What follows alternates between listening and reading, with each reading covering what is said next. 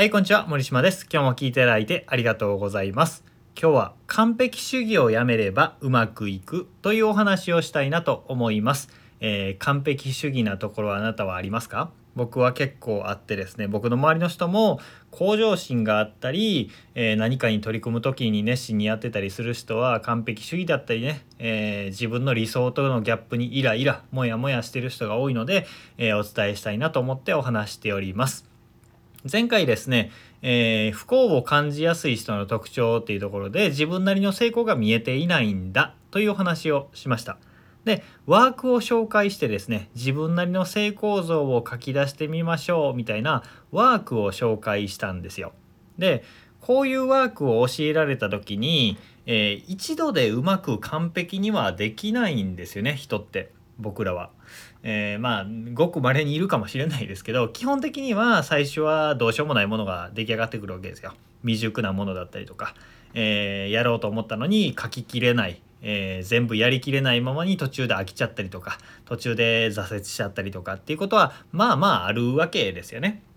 えー昨日のワーク以外のことでも日々今日は5個この5個のタスクをやろうって思っていても1個もできなかったりとか なんかもう今日しんどくて全然やる気にならないみたいなことってあるんですよね全然ある。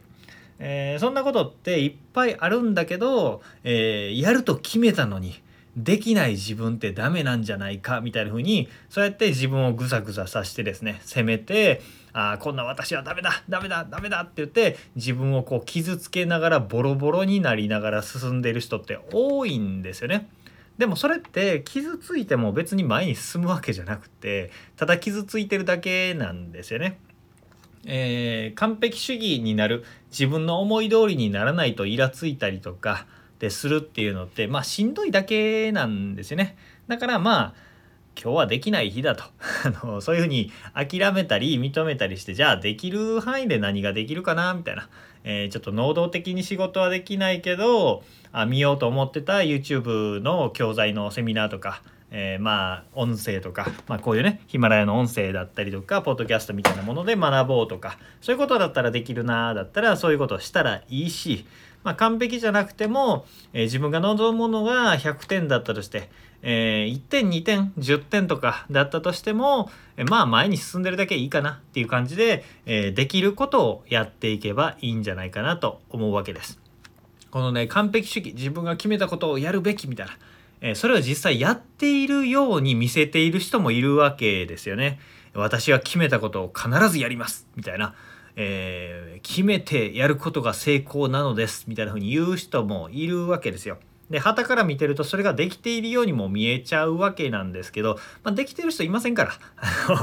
あのそう見せてるだけですから。えーできてないことも多いわけですねだから自分のことを許してあげるってことが大事ですえー一歩も、えー100歩進もうと思った時に一歩も進めなくてでも0.1歩だけでもちょっとだけでも進んでみるみたいなね、えーちょっとだけ自分中途半端な自分だったりとか未熟な自分を認めて許してちょっとでも動いている。おー動いて動いたの素晴らしいっていうふうにね。自分を認めながら前に進んでいくっていうことで、えーくなっていけるんだと思います。えー完璧主義になってもね繰り返しになりますけど自分が傷つくだけなんですよね、えー血まみれになりながら傷だらけになりながら前に進んでいくよりもあよくやってるねって自分をねぎらいながら前に進んでいけると気分もいいし、えー楽に前に進めるんじゃないかなと思います。自分に厳しい人は是非、えーベストよりベターっていうのね今できることをやろうっていうふうに考えて、えー今できる自分にとってできることを取り組んでみてはいかがでしょうか。えーこんな風に考え方を変えて毎日の生活だったり人生を良くしていくコツ考え方みたいなものをメルマガ公式 LINE で配信しております。よければメルマガ登録そして LINE のフォロー、えーしていただければ嬉しいです。今日も聞いていただいてありがとうございました。森島でした。それではまた。